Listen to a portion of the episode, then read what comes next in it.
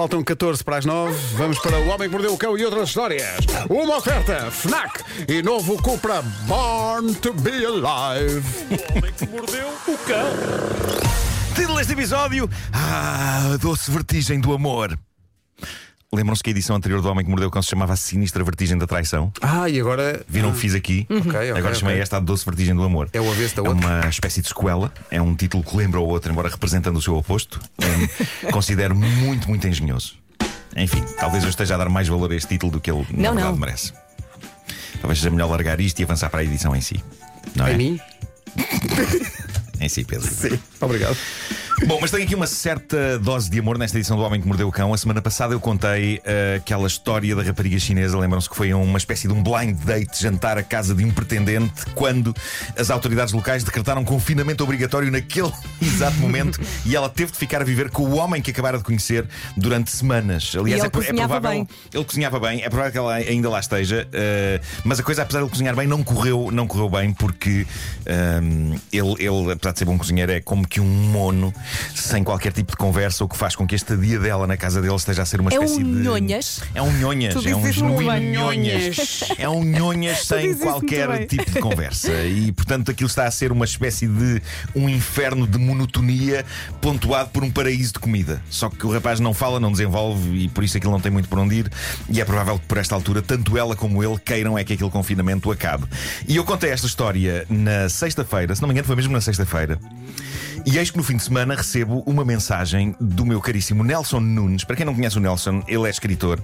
Eu aconselho vivamente os livros dele. Uh, ele ouviu aquela edição do Homem que Mordeu o Cão e mandou-me uma mensagem incrível. Uma história de confinamento que aconteceu com um primo dele.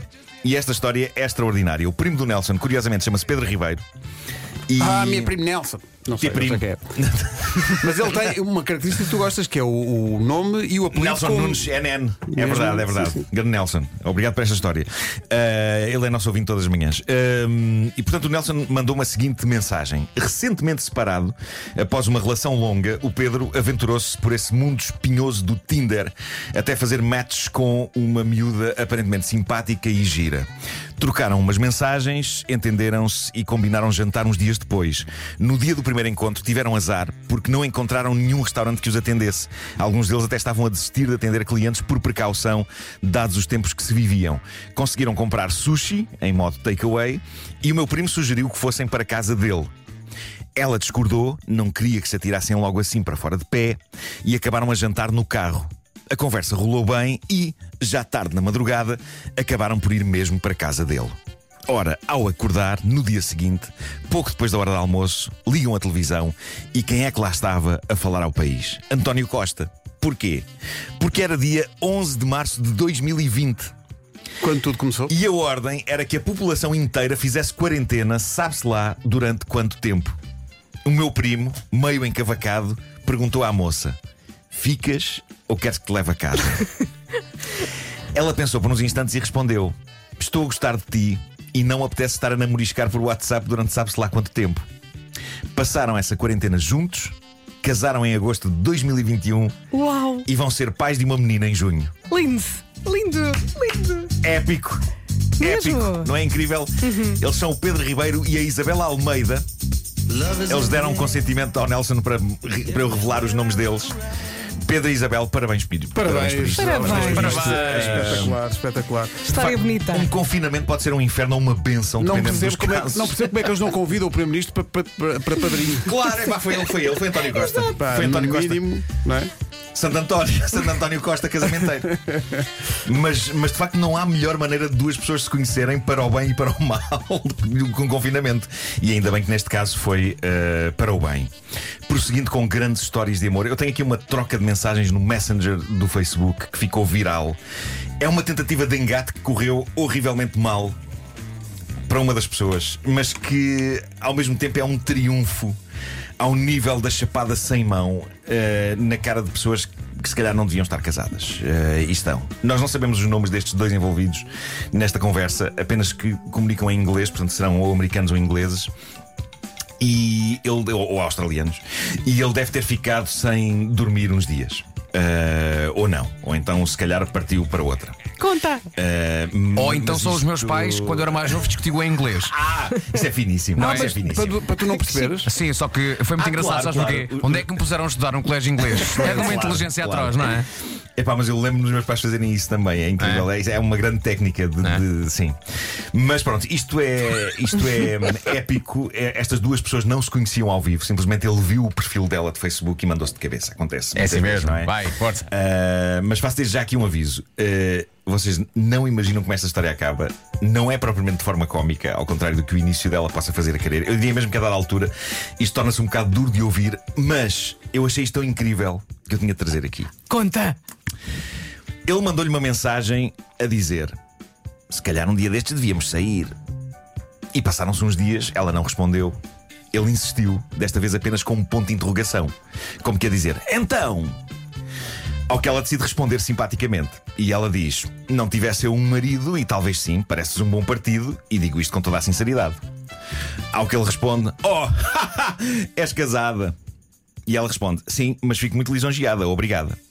E pronto, para ela a coisa estava acabada ali. Só que ele insistiu e então mandou uma mensagem a dizer: Eu também sou casado, mas não precisamos de contar a ninguém. Vá lá, isto vai ser divertido. LOL! Bom. Ela não responde. E ele, entrando já na, na fase profundamente irritante, passados uns dias dispara um emoji a chorar. Homens adultos casados a tentar engatar mulheres casadas com emojis. Haverá alguma coisa mais irritante e ridícula? Ela, perante a insistência, manda-lhe a mensagem mais épica de todas. Preparem-se que isto é. Isto vai, vai, vai doer. Ela, ela, ela respondeu ao emoji choroso deste gentil adúltero o seguinte. Adulto. Eu até te peço para tirares a música agora para esta. Ela respondeu-lhe isto. Quando me foi diagnosticado cancro o ano passado, eu não tive coragem de dizer aos meus filhos, que eu sempre protegi, de que eu podia morrer. Foi o meu marido que teve de os olhar nos olhos e dizer que eu estava doente. Foi o meu marido que, por consequência, teve de tratar de mim durante várias cirurgias, a esvaziar algálias, a dar-me injeções, a segurar-me na mão quando eu estava com dores e a fazer quimioterapia. Durante todo esse tempo havia uma letra de uma canção a tocar continuamente na minha cabeça: Love is watching someone die. Amar é ver alguém a morrer. Por isso, a minha questão para ti é: quem é que te vai ver morrer? Põe a tua casa em ordem e, por favor, para de me mandar mensagens. Bravo. Pumba! Vai buscar. Toma O lá. tipo nunca mais lhe Game, mandou nada. match. Nunca mais lhe mandou nada. É provável, é provável que ainda hoje ele esteja em frente ao computador de boca aberta, só assim. Sim. Que mensagem. Ou então respondeu e depois apagou. Sim, sim, isso é tudo muito giro, mas vamos ser ou não? Não, isto deve ser. Este, este passou para outra, não é? Deve ser. Hum, ok, É. Ok, deixa-me não tentar dá aqui. Tentar Vou- espetacular. Bom, vou terminar com uma história para desanuviar um bocado o ambiente. Esta, esta começa de uma forma tensa e sinistra, com uma mensagem que uma rapariga enviou para uma amiga. A amiga chama-se Jasmine Rios, é americana. Foi ela que contou esta história. A amiga de Jasmine, Rebecca, enviou-lhe uma fotografia do namorado de Jasmine com outra. E disse-lhe: Eu acho que este é o teu namorado e ele está com outra e está a modos que a mexer-lhe muito. E eu fiquei sem saber se havia de te mandar esta mensagem, mas como eu já fui traída, achei que devias saber disto. Eu espero que isto não te cause problemas. Eu sinto-me muito mal por te dizer isto, mas achei que seria errado ser testemunha disto e não te dizer nada, sabes? Diz-me se queres que eu vá ter com ele e lhe diga das boas que eu ainda vou estar aqui um bocado. Ao que a Jasmine responde: Meu Deus, obrigada por me dizeres isto. Só que esse não é o meu namorado, é o irmão gêmeo idêntico dele e essa é a minha cunhada.